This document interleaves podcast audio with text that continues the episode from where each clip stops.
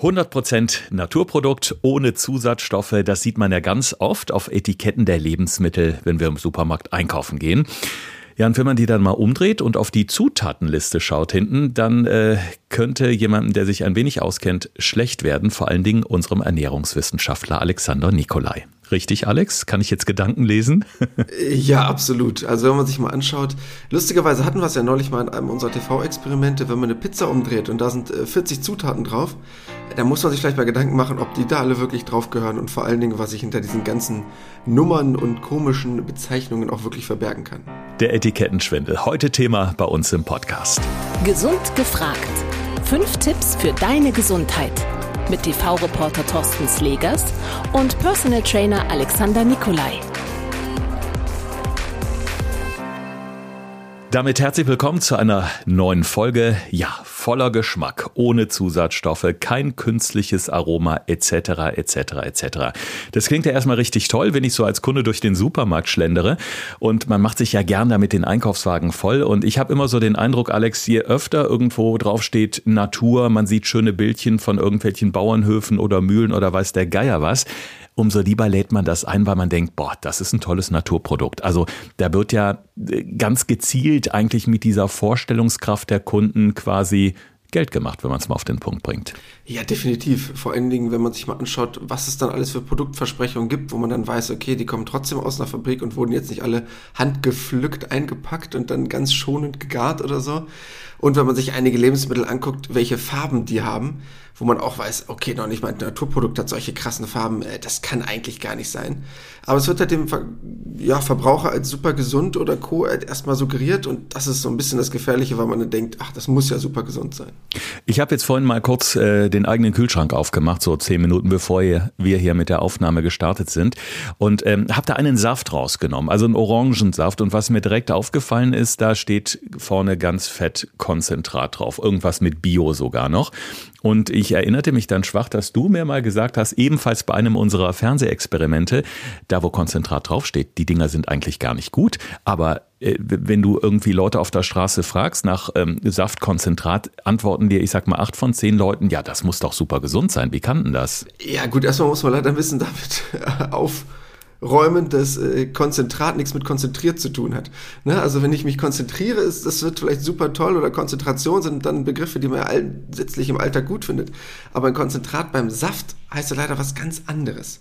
Das heißt, bei einem Konzentrat wird der Saft erhitzt und eingedickt, damit man ihn später rückverdünnen kann. Einfach um ähm, ja, Transportkosten zu sparen. Aber dabei geht halt super viel verloren von Inhaltsstoffen. Und Konzentrat heißt halt leider nicht, dass da jetzt super viele tolle Inhaltsstoffe konzentriert drin wären, sondern einfach nur, dass ich den Saft konzentriert habe im Sinne von, dass ich Wasser entzogen habe. Und das ist halt leider nicht gut, weil dabei extrem viel verloren geht. Also wäre der Direktsaft das Gegenteil in dem Fall. Also das wäre dann der gesunde Saft. Ja, das wäre perfekt. Also wenn ihr irgendwo einen Saft in der Hand habt, wo direkt Saft draufsteht, ihr könnt nichts Besseres machen als das, weil das wirklich der Saft ist, der direkt gewonnen wird im wahrsten Sinne des Wortes und dann auch genauso an den Kunden weitergegeben wird. Der wird maximal ein bisschen erhitzt, um ein paar Keime abzutöten, damit er ein bisschen haltbar ist, aber das ist vollkommen okay. Aber gerade die Abteilung Säfte oder ich sag mal Fruchtsaftgetränke, das ist ja auch so ein, so ein Ding für sich. Wir erinnern uns alle noch daran in unserer Kindheit, wenn es auf den Schulausflug ging, dann hat man sich so ein Päckchen oder so eine Tüte eingepackt. Das war dann toll, man hat nur den Strohhalm reingedengelt und dann, ach, das war so lecker und gekühlt. Aber Fruchtsaftgetränk ist ja auch ein weiter Begriff, wenn man den mal so ein bisschen auseinanderklamüsert. Ja, wir wollen jetzt ja kein äh, Markenbashing hier betreiben, aber wenn man sich jetzt beispielsweise mal eine schöne Insel in Italien vorstellt und ganz viel Sonne dazu, ähm, sind das halt so Getränke, wo man sich mal vorstellen muss. Da hast du ungefähr, in dem Moment, wenn du sagst, ich habe einen Fruchtsaft oder ein Fruchtsaftgetränk, ist der Unterschied, dass ein Fruchtsaftgetränk nur noch 6% Frucht enthalten muss. Das heißt, der Rest darf halt gerne Wasser, Zucker, Honig, was auch immer sein. Und äh, ja, das heißt, du hast halt ein Getränk, wenn ich das als Laie umdrehe und sehe Fruchtsaftgetränk, das sage, ist ja super. Da ist aber leider gar keine Orange oder irgendwas anderes für gestorben, weil 6% ist leider vernichtend wenig. Mhm. Aber es ist natürlich lecker, das muss man ganz klar sagen. Und ich glaube einfach, wenn man das hin und wieder mal macht oder eben zu bestimmten Anlässen, ist ja, es ist ja wie mit allem eigentlich, in Maßen oder hin und wieder ist es sicher nicht so schlimm, aber äh, man muss eben den Hintergrund kennen und ich finde, das ist ganz oft eben auch ähm, verwirrend für den Kunden, für den Konsumenten, der davor steht im Supermarkt und dann hast du noch ein quengelndes Kind dabei, Mama, Papa, ich will das aber haben, da wirst du natürlich schwach, das ist ja klar. Ja, ich finde halt einfach, die Bezeichnungen sind halt einfach unfassbar ungünstig. Das heißt, ich würde halt nicht den Unterschied machen zwischen Fruchtsaftgetränk und Fruchtsaft, weil ganz ehrlich, wo ist denn da jetzt der Riesenunterschied rein von der Benennung her? Da würde ich halt lieber sagen, ein Getränk mit Fruchtanteilen.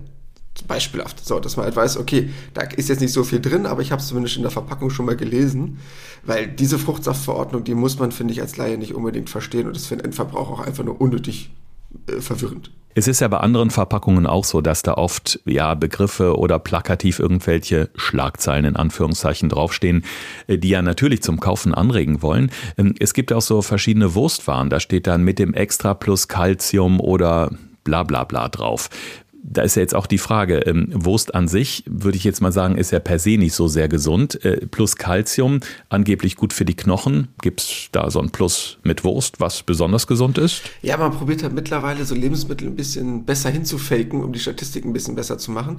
Wir hatten ja lustigerweise auch mal unser Gespräch bezüglich Nutri-Score äh, in einer unserer Reportagen, ähm, wo es ja auch darum ging, wenn ich jetzt gewisse einzelne Bestandteile austausche, dass dadurch das Lebensmittel gesünder wird, in Anführungsstrichen, und ich dadurch einen besseren Nutri-Score erlange. Und mittlerweile probiert man halt dann auch, gerade Eltern zum Beispiel, davon zu überzeugen, ah, Calcium, ich weiß, das weiß mittlerweile eigentlich jeder, das ist gut für Knochen und Co. Wenn ich das jetzt irgendwie meinem Kind gebe, dann wäre das super. Ähm, ja, aber diese Zusätze, muss man halt auch oft sagen, sind halt leider extrem günstige Zusätze, weil es halt keinen natürlichen Ursprung hat. Und wenn es künstlich hergestellt wird, ist es halt oft eine Form von Herstellungsverfahren, womit der Körper nicht wirklich viel anfangen kann, weil es nicht so eine hohe biologische Wertigkeit hat. Deshalb alle Formen von Zusatzstoffen, irgendwelchen Lebensmitteln, ganz ehrlich, brauche ich nicht, weil ich kann es mit gesunder Ernährung genauso schaffen. Ich brauche kein zugesetztes Kalzium zu einem Lebensmittel zum Beispiel. Ist absolut unnötig. Und bei diesem Nutri-Score ist ja auch ganz wichtig zu wissen, selbst wenn man einen grünen Nutri-Score hat, wo diese sogenannte Lebensmittelampel auf A oder B steht, also im grünen Bereich, heißt das natürlich nicht automatisch super gesund, sondern das ist einfach nur die Kategorisierung innerhalb einer Lebensmittelkategorie, wie zum Beispiel Wurstwaren oder Fleisch. Das heißt, es gibt natürlich auch Wurstwaren, die dann irgendwo bei C oder D sind, weil viel, viel mehr Fett drin sind. Also das ist auch ganz wichtig. Aber da ist es ja zum Beispiel so, dass ein Land wie Schweden sehr, sehr schnell da war mit dieser Lebensmittelkennzeichnung und Deutschland so, ich glaube, etwa zwei Jahre im Verzug war. Ich habe immer so den Eindruck, gerade bei uns im Land dauert es wahnsinnig lange, bis man mal so in die Gänge kommt und sagt, also wir kennzeichnen jetzt wirklich mal fair oder wir machen jetzt wirklich mal darauf aufmerksam, ja, worauf der Verbraucher, der Konsument achten muss. Warum zieht sich das so bei uns? Äh, ja, leider ist Deutschland, das kann man in vielen Sachen gut finden, in anderen Sachen aber auch schlecht, sehr regulativ. Das heißt, es dauert extrem lange, bis wir Sachen umsetzen. Mittlerweile ist es ein bisschen anders durch die ganzen EU-Verordnungen, dadurch gibt es noch gewisse andere Richtlinien. Aber das Problem ist leider auch bei vielen EU-Richtlinien bzw. Verordnungen, dass dadurch ja nicht alle automatisch bindend sind. Das heißt, Länder können sich dann entscheiden, was sie tun. Und es gibt halt Länder, gerade so im skandinavischen Raum, die sind sehr fortschrittlich, sehr innovativ und setzen Gedankengänge der EU schnell um und wir sind halt oft länger. Gerade alles Regulative in Deutschland dauert unfassbar lange. Das ist dafür in Anführungsstrichen gut, dass wenn erstmal was beschlossen wurde, dass es dann oft ganz gut ist. Aber wir hinken halt leider oft hinterher, weil wenn man auch sieht, was in anderen Ländern passiert, wo es schon eine Zuckersteuer gibt ähm, oder andere Bereiche, mit denen regelmäßig Lebensmittel in bessere Richtungen einkategorisiert werden, da sind wir leider noch nicht so wirklich up to date. Ja, verstehe. Um nochmal kurz auf dieses Thema Wurst äh, zurückzukommen. Äh, also einmal interessiert mich gleich, äh, wo jetzt so genau die Grenze zwischen Wurst und Fleisch ist, was man eben so ähm, ja in die Pfanne haut beispielsweise. Aber gerade so bei der Wurst oder bei der Kinderwurst, da geht man ja auch hin und formt diese Wurst. Dann hast du auf einmal irgendwelche Comicfigürchen in diesen Verpackungen drin, was natürlich auch nochmal ja Kinder natürlich total anspricht. Viele Eltern werden dann auch schwach. Ähm, aber ja, wie würdest du das einordnen? Also gerade diese Sachen so. Ich meine, gesund ist Wurst, glaube ich, nicht sowieso, wenn man sie regelmäßig und jeden Tag isst. Aber was sollten Eltern wissen über solche Produkte? Also eine Sache, die ich erstmal unfassbar unnötig finde bei solchen Produkten ist, ich kann das verstehen, dass das Kinder besser anspricht, wenn ich da so eine Bärchenwurst habe und der hat dann eine rote Nase und ein paar dunkle Augen oder so. Aber man muss sich überlegen, wie das zustande kommt. Das heißt, dafür müssen ja immer unnötig irgendwelche Formen von Farbstoffen, oder ähnliches genutzt werden, um solche Produkte zu erzeugen. So, weil sonst geht's ja nicht. Wie soll die Wurst auf einmal irgendwelche Farbänderungen haben oder Farbschattierungen? So. Und das ist eigentlich mein größtes Problem, was ich damit habe. So, es gibt auch Wurst, die halbwegs okay ist von der Herstellung, wo ich jetzt nicht so riesen Problem mit habe, mit dem Fleischanteil da drin, wo man sagen kann, okay, natürlich wäre ein anderes Produkt besser, aber wo ich noch sagen kann, es geht noch halbwegs. Aber ich persönlich finde diese E-Nummern, also diese ganzen Formen von Zusatzstoffen, diese 100er-Nummern sozusagen, also 100er-Nummern sind all diese Farbstoffnummern, finde ich einfach unfassbar unnötig. Weil sie alle nur zur Produktkosmetik da sind, um es mal so einfach zu sagen. Das heißt, damit es einfach schöner und bunter und besser aussieht. Und damit habe ich ein tierisches Problem, weil ich finde es unlogisch, Produkte einzufärben. Marketingtechnisch kann ich das absolut verstehen. Ernährungsphysiologisch finde ich es aber absolut dämlich. Das heißt, mit anderen Nummern könnte ich leben, wenn einer so ein paar Antioxidantien dazu packt, damit ein Lebensmittel ein bisschen länger hält oder so. Damit bin ich vollkommen fein, das ist auch gar kein Problem für mich. Aber diese ganzen Farbstoffe haben ein tierisches Problem, weil die nämlich dafür sorgen können, dass ganz viele Reaktionen dabei auftreten, zum Beispiel Pseudoallergien. Das wäre nämlich zum Beispiel so ein ganz wichtiger Punkt. Ich kann durch diese ganzen Farbstoffe im Körper allergische Reaktionen auslösen. Nicht klassische allergische Reaktionen, wie jetzt einer, der auf Hausstaub allergisch ist oder auf irgendwelche Pollen oder so. Aber ich kann dieselbe Reaktion im Körper hervorrufen, weil es Stoffe sind, die der Körper nicht kennt. Und diese ganzen Farbstoffe, 102, 104, 110, ist jetzt egal, welche Nummern wir jetzt nehmen, finde ich extrem bedenklich, weil ich so meinen Kindern eventuell, ich will jetzt nicht den Teufel an die Wand malen, das Problem geben könnte, dass sie Pseudoallergien entwickeln. Und die Eltern dann vielleicht denken, okay, was hat denn mein Kind, wenn es immer Probleme damit hat, dass es juckt, Rötungen hat, ähm, ja, allergische Reaktionen. Das ist krass. Es äh, gibt einen Artikel, den ich mal von äh, den Verbraucherzentralen gelesen habe und der hat mich auch wahnsinnig nachdenklich gemacht. Da hat man 151 Lebensmittel unter die Lupe genommen und was die alle gemeinsam hatten, auf der Verpackung oder auf dem Etikett stand ohne Geschmacksverstärker. Und dann kam dieses wirklich äh, krasse Ergebnis, 92 Prozent dieser Etiketten waren geschummelt. Also es gibt offensichtlich ja Grauzonen oder Schlupflöcher, sag ich mal, ähm, die die Hersteller nutzen dürfen, um eben ihre Produkte zumindest auf den Etiketten effektiver zu verkaufen oder auch einfach äh, interessanter für die Konsumenten zu gestalten. Ja, du hast halt ganz viele relativ einfache Tools, die halt leider ja auch in Deutschland erlaubt sind. Ähm, so ein Klassiker, weil du gerade Geschmacksverstärker angesprochen hast, sind diese E600er Nummern, nur damit unsere ZuhörerInnen mal so ein Gefühl dafür bekommen. Und das sind halt alle die, die man so klassisch kennt, Geschmacksverstärker, sowas wie Glutamat. Das hast du ja bestimmt schon mal gehört. Ähm, was ja oft leider immer, ohne jetzt jemanden zu nahe treten zu wollen, in China-Restaurants oft verwendet wird. Und äh, hast du davon schon mal zu viel gegessen? Kennst du das Phänomen, was dann passiert?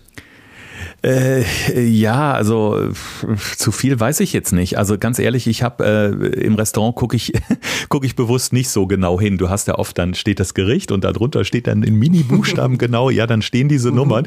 Aber ganz ehrlich, Alex, ich lese es mir nicht durch, weil ich glaube, sonst würde ich nicht mehr zu Ende essen. Und in dem Moment, wo ich sage, boah, ich habe mal Lust auf ein chinesisches Gericht, ich liebe süß-saure Soße, weiß aber im Grunde auch, dass das alles mega künstlich ist in vielen Restaurants leider.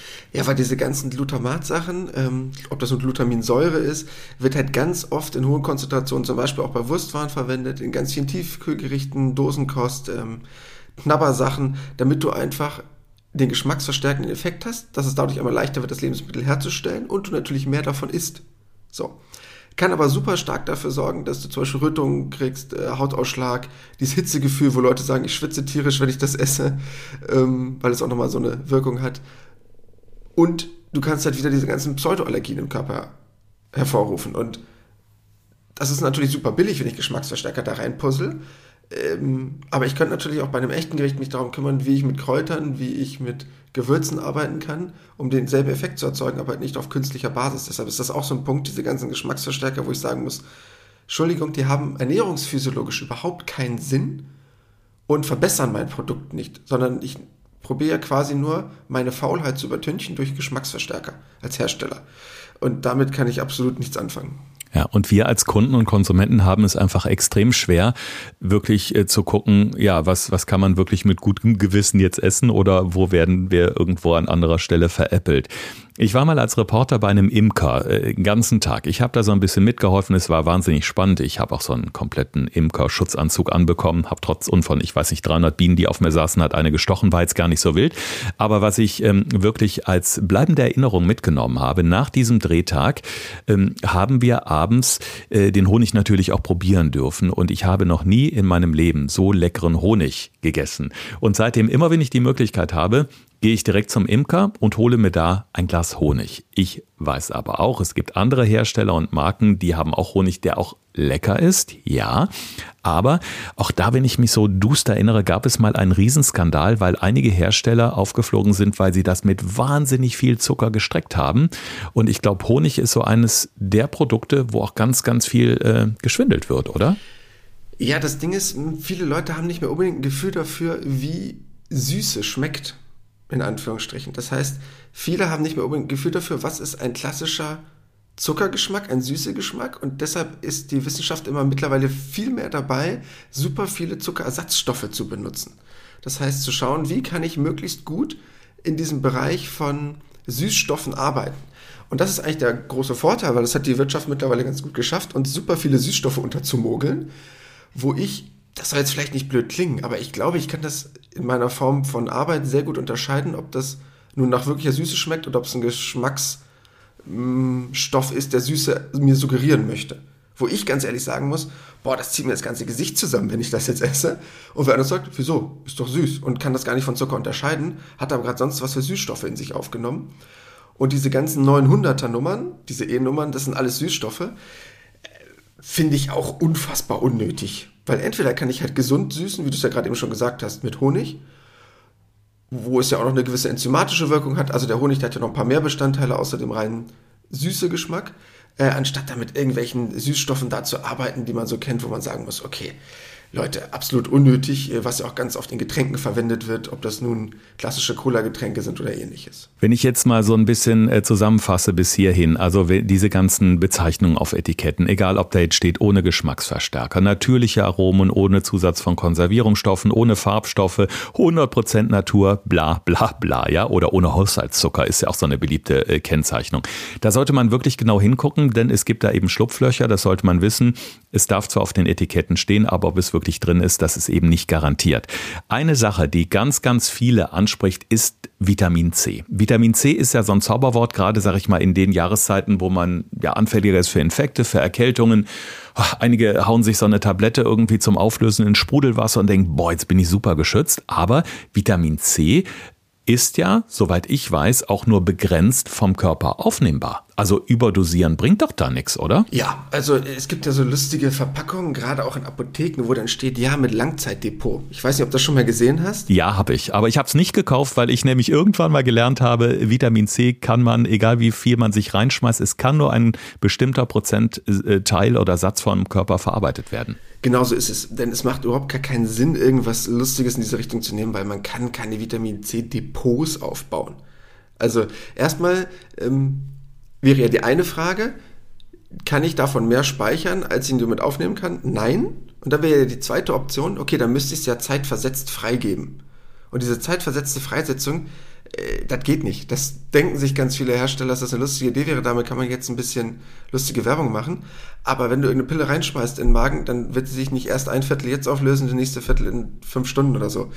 Ähm, totaler Quatsch. Klingt toll, kann man nicht gebrauchen, ist nur teurer Urin. Aber man kann sich das jetzt mal ganz gut vorstellen. Und das ist genau das, was wir immer in diesem Podcast auch wieder machen möchten. Das ist so ein bisschen unsere Mission, eben diese ganzen vermeintlichen supergesunden Versprechen so ein bisschen auseinanderklamüsern, mit Mythen aufräumen. Alex, was stört dich denn jetzt als äh, Personal Trainer und auch in deiner ähm, ja, Funktion als Ernährungsexperte am meisten, was den Etikettenschwindel bei uns in Deutschland angeht? Gibt es da so, ich sag mal, die Top 3 der am meisten gehassten Etiketten bei dir? Also erstmal, ähm, was wir vorhin schon angesprochen hatten, kurz das Thema Saft, weil ich es un absolut unlogisch finde, Fruchtsaft und Fruchtsaftgetränke einen Unterschied zu haben von 100% Saftanteil zu 5. Das will mir nicht den Kopf, wenn ich das Wort Getränk dahinter schreibe, dass ich dadurch ein komplett anderes Lebensmittel gerade zusammengebaut habe, in Anführungsstrichen, als Bausatz. Finde ich absolut unlogisch. Und was ich unlogisch finde, wir hatten uns ja über den Nutri-Score unterhalten, wenn ich irgendwelche Form von E-Nummern nehme, die ich auf mein Lebensmittel packe.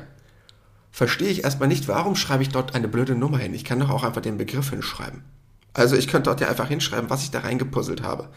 Weil ein, ein guter Hersteller, der auch nichts zu verstecken hat, schreibt zum Beispiel bei einzelnen Bereichen, also es gibt zum Beispiel rote Beete als Farbstoff. Ne?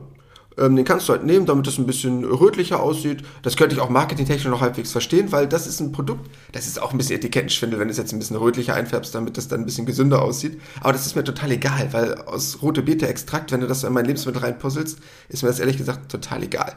Und der Hersteller schreibt das meistens auch hin. Das heißt, er schreibt hinten drauf rote Beete-Extrakt und nicht die jeweilige E-Nummer. Weil warum? Er hat ja nichts zu verbergen. Und ich verstehe nicht, wieso es in Deutschland nicht einfach heißt, ich muss das dahinter schreiben, was drin ist, anstatt einfach eine blöde Nummer. Und es gibt ja viele Farbstoffe, die zum Beispiel schon eingeordnet wurden nach Grün, Gelb und Rot, wo man sagt, okay, das sind Farbstoffe, die sind unbedenklich, weil sie einfach nur die Farbe schöner machen. Kann man sich ähm, meinetwegen marketingtechnisch darüber streiten, ob man das machen dürfte oder sollte, aber wo man sagt, komm, ist komplett unbedenklich mit so ein bisschen rote Beete Farbstoff. Und andere, die dann gelb oder rot sind, wo man sagt, okay, mein Freund, davon zu viel, das ist schon wirklich gesundheitsbedenklich, was Allergien oder was eventuell sogar krebserregende Stoffe angeht. Und das finde ich eigentlich unnötig. Warum nicht einfach auf der Rückseite dann meinetwegen da steht die E-Nummer und dann ist die grün, gelb oder rot eingefärbt, dass man weiß, okay, komplett unbedenklich, gelb, okay, hm, sollte ich nicht zu viel von essen oder dann halt meinetwegen rot. Nee, mein Freund, ähm, das ist zwar leider gesetzlich zugelassen, wir finden es nicht gut, dass das da drin ist, aber es ist da leider drin. Verstehe ich nicht. Mhm. Auf jeden Fall ein paar gute Tipps für euch, wenn ihr heute noch einkaufen geht. Schaut euch bitte diese ganzen Etiketten mal ein bisschen genauer an. Man muss fairerweise auch sagen, es gibt natürlich auch Unternehmen, die ähm, ja mit gutem Beispiel vorangehen, also wo man sieht, es tut sich was. Also beispielsweise gibt es einen großen deutschen Tiefkühlkosthersteller, der wirklich mit gutem Beispiel vorangeht, die Etiketten wirklich ähm, vernünftig äh, macht und auf gewisse Dinge besser hinweist als andere in der Branche. Da kommt man auch so allmählich, habe ich den Eindruck, in den Austausch mit den Kunden und geht da fairer Wege Wege. Das finde ich echt einen guten Schritt in die richtige Richtung. Aber damit ihr jetzt so ein bisschen, ja, vielleicht auch ähm, scharfsinniger ans nächste Supermarktregal tretet, haben wir für euch jetzt die fünf Tipps für deine Gesundheit. Thorsten fragt, Alexander antwortet. In diesem Podcast erfährst du alles über Ernährung und Fitness. Einfach erklärt und mit konkreten Tipps für deinen Alltag. Tipp Nummer eins: Ganz einfach, möglichst wenig Fertiggerichte. Denn nur dann brauche ich eigentlich E-Nummern. Denn nur wenn ich ein Gericht habe, was ich irgendwie sehr lange haltbar machen möchte, wo ich unbedingt geschmacksverstärkend arbeiten möchte, damit der Kunde davon möglichst viel verzehrt, umso mehr Fertiggerichte ich meiden kann, umso weniger E-Nummern habe ich automatisch meinem Körper zugefügt. Nummer zwei: Getränke. Mir ein ganz großes Anliegen, bitte immer das Getränk umdrehen, ob dort irgendeine Form von zusätzlichen Zucker enthalten ist. Der normale Zucker, der in dem Lebensmittel enthalten ist, weil ja es immer eine gewisse Form von Fructose, also Fruchtzucker gibt, der ist okay. Der kann auch mehr oder weniger sein, da muss man auch aufpassen, dass man nicht zu viel Saft in seinem Leben trinkt. Aber bitte niemals zu Fruchtsaftgetränken greifen, weil sie immer in irgendeiner Form und Weise rückverdünnt mit Zucker versetzt wurden. Deshalb das bitte niemals. Dann ein ganz einfacher Tipp. Bio. Der große Vorteil ist nämlich, dass wenn ich ein biozertifiziertes Lebensmittel habe, man bei Bio-Lebensmitteln nämlich automatisch dafür gesorgt hat, dass nur die E-Nummern verwendet werden dürfen, die unbedenklich sind. Das heißt, diese 47 von den über 200, 300, die es da gibt, die dürfen nur für Bio-Lebensmittel benutzt werden. Das heißt, ich habe automatisch eine Unbedenklichkeitsstufe bei Bio-Lebensmitteln. Und das gilt sowohl für die Gerichte als auch bei Säften. Bei Säften ist das nämlich derselbe Fall, sobald es ein Biosaft ist, ähm, gibt es halt nämlich dort auch dann die Regularien, dass dort nicht mit extra Zucker gearbeitet werden darf zum Beispiel. Das habe ich eben auch beim Blick in meinen eigenen Kühlschrank festgestellt. Da haben wir zum Beispiel einen Apfeldirektsaft, der bio-zertifiziert ist. Und äh, da habe ich mich noch gefragt, ist das jetzt wirklich bio? Aber bin ich jetzt beruhigt. Also der darf dann durchaus jetzt im Kühlschrank stehen bleiben. Ja, also ich habe auch oft ein Problem mit Bio, hatten wir ja schon mal drüber gesprochen, weil nicht jedes Bio-Lebensmittel gesund ist, weil da halt auch super viele Kalorien drin sein kann oder super viel Zucker. Aber was die E-Nummern angeht, ist es halt ein super Vorteil, weil halt Bio-Lebensmittel nur die Unbedenklichkeitsstufen erreicht bei E-Nummern, ähm, die man halt auch wirklich dem Körper relativ entspannt zuführen darf. Deshalb ist das dann sehr einfach, weil man auf Bio-Lebensmitteln die E-Nummern nicht ignorieren sollte, aber sich weniger Gedanken machen muss, sagen wir es mal so. Dann Tipp Nummer 4. Ganz billig, aber Wörter anstatt Zahlen. Denn der Hersteller nichts zu verbergen hat, benutzt meistens Wörter, weil ganz ehrlich, ist gar kein Problem, wenn da hinten rote Beete Farbstoff draufsteht, weil dann kann ich mir auch selber als Verbraucher schon denken, ja gut, wenn er jetzt ein bisschen den Farbstoff von roter Beete genommen hat, das bringt mich jetzt nicht um. Sobald da irgendwelche komischen Nummern stehen, sollte man anfangen, sich Gedanken zu machen, weil ich ja damit oft irgendwas probiere zu verheimlichen. Denn jeder, der rote Beete Farbstoff benutzt, schreibt es dahin anstatt E162, was jetzt die Nummer wäre dafür zum Beispiel, weil er nichts zu verbergen hat. Deshalb, sobald Nummern erscheinen, lieber nochmal genauer hinschauen. Und als letzter Tipp, ähm, hatte ich schon ein, zwei meinen älteren Podcasts erwähnt, aber mir immer wieder wichtig, weil es super einfach ist. Es gibt eine App. Wir wollen jetzt keine Werbung machen, wir kriegen dafür auch nichts, aber die App Open Food Facts werde ich auch nochmal in unseren Insta-Post mit reinpacken, ist perfekt, weil damit könnt ihr einfach direkt das Lebensmittel scannen. Ihr könnt den Barcode abscannen, wenn ihr ein Gericht kauft, ähm, wo ihr meint oder wo vermeintlich E-Nummern drin sind und er sagt euch automatisch, was in diesem Lebensmittel enthalten ist und ob das unbedenklich ist oder nicht, ohne dass ihr jetzt alle Nummern einzeln googeln müsstet. Und es gibt auch von den Verbraucherzentralen noch der Hinweis oder vom Ministerium für Ernährung ähm, eine Internetseite, die nennt sich lebensmittelklarheit.de. Die gibt es seit äh, 2012 übrigens schon und da können sich eben auch Konsumenten oder eben auch ähm, ja, ganz normale Kunden hinwenden und auch aufmerksam machen auf äh, ja, dubiose Etiketten, äh, und da gibt es auch jede Menge Informationen Informationen noch, äh, die man sonst so braucht. Also was die Nährwertkennzeichnung angeht, etc. etc. Ja, oder der Stempel auf dem Ei, wo die Herkunft geklärt wird. Also viele gute Informationen, auch darauf wollen wir an dieser Stelle nochmal hinweisen.